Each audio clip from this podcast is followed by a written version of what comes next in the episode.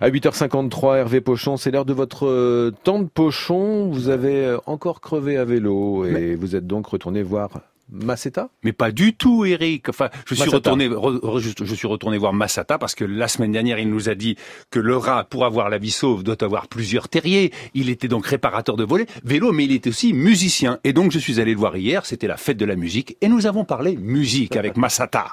J'ai un instrument que je voudrais vraiment faire connaître à travers le monde, c'est le tukusungalam. Voilà. Alors, chère Anna Sigalevitch, Madame la chroniqueuse musicale de France Et Inter. je connais très très bien le Toko Sungala. Ah oui, le Tukusungalam, déjà essayez de bien le prononcer, ça serait mieux. Et décrivez-moi cet instrument, alors présentez-le à, à nos Eh auditeurs. bien, c'est un instrument, euh, c'est À un un accord. instrument à cordes. Euh, Non. Non, c'est des percussions. Non, à Ah une corde. À une Donc- corde. Donc- accord, quand je dis accord, c'est oui, c'est vrai, corde. mais bon, enfin quand même, soyons précis. Bon, s'il vous plaît, Massata, présentez-nous votre instrument. Anna Sigalevitch est perdue.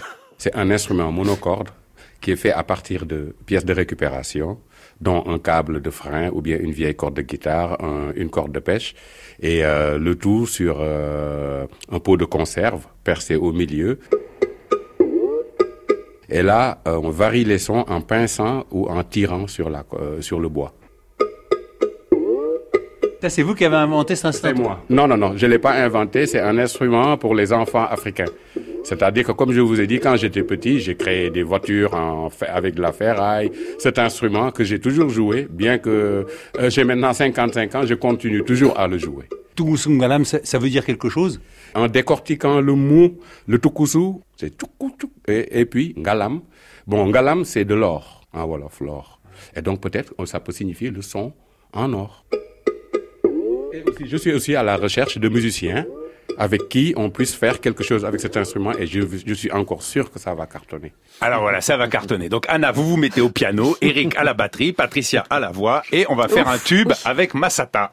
J'ai une cave ici et je voudrais bien, je rêve d'aménager un petit studio pour moi et quelques amis avec qui je puisse partager quelque chose.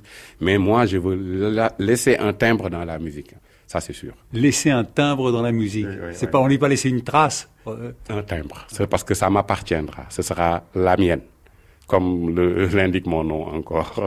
Ben oui, parce que son nom, c'est Massata, la mienne, la sienne, la tienne. Alors, réparateur de vélo, musicien et coiffeur. On n'en a pas beaucoup parlé. J'étais le coiffeur de l'université de Saint-Louis, l'université Gaston Berger. Ça m'a permis de connaître beaucoup euh, d'actuelles personnalités au Sénégal jusqu'à mon départ pour l'Europe, quoi. Qu'est-ce qui a motivé votre départ? Parce que vous aviez, vous réussissiez votre vie là-bas. Oui, en cette période-là aussi, c'est une déception. C'est parce qu'il y avait un, un régime socialiste qui était là-bas depuis Senghor et que nous, nous faisons de, partie de ces gens qui ont dégagé Abdou Diouf du pouvoir, qui voulaient se maintenir au pouvoir. Et là, Abdoulaye Wade est venu. Lui, il avait un slogan qui est Sopi. Sopi, ça veut dire le changement. Je fais partie de ces gens qui étaient convaincus que Abdoulaye Wade, une fois au pouvoir, maintenant s'occuperait du peuple, quoi. Qu'on se débarrasse des socialistes et que lui, il vienne travailler, changer les choses. Il a changé les choses, mais le vol s'est accru au Sénégal. La corruption a pris des proportions, je vous dis, euh, insupportables.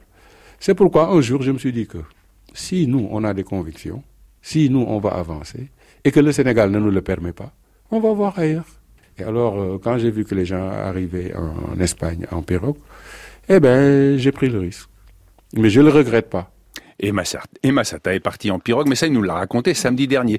Alors, euh, souvent, on reproche aux journalistes, on leur dit, mais oui, mais euh, vous, venez une fois, vous faites parler les gens, et puis après, hop, vous disparaissez. Eh ben non, moi, je suis retourné voir Massata. Et alors, qu'est-ce qui s'est passé depuis votre passage sur France Inter samedi dernier? Le matin, dès que j'ai ouvert, surtout les, les personnes âgées du quartier, j'en ai vu au moins une dizaine qui sont passées me féliciter, me disant qu'on ne savait pas qu'on avait une star dans notre... Mais aussi, vous m'avez aidé à sortir de moi ce que j'avais au fond et qui me rongeait. C'est pas fini, mais une bonne partie s'en est allée. Merci beaucoup. Non, c'est gentil. merci l'avez à vous, Massata. aidé à sortir les propos. Voilà. C'est pour des rencontres comme ça que j'aime mon métier. Voilà. Oui. À demain. À demain, Hervé Pochon et votre euh, Tukusu Galam, hein, ce Tukusu Galam. en or Voilà. euh, que vous nous avez fait découvrir. Merci beaucoup. Euh, Malheureusement, c'est pas Anna Sigalevitch qui l'a fait. Mais enfin bon.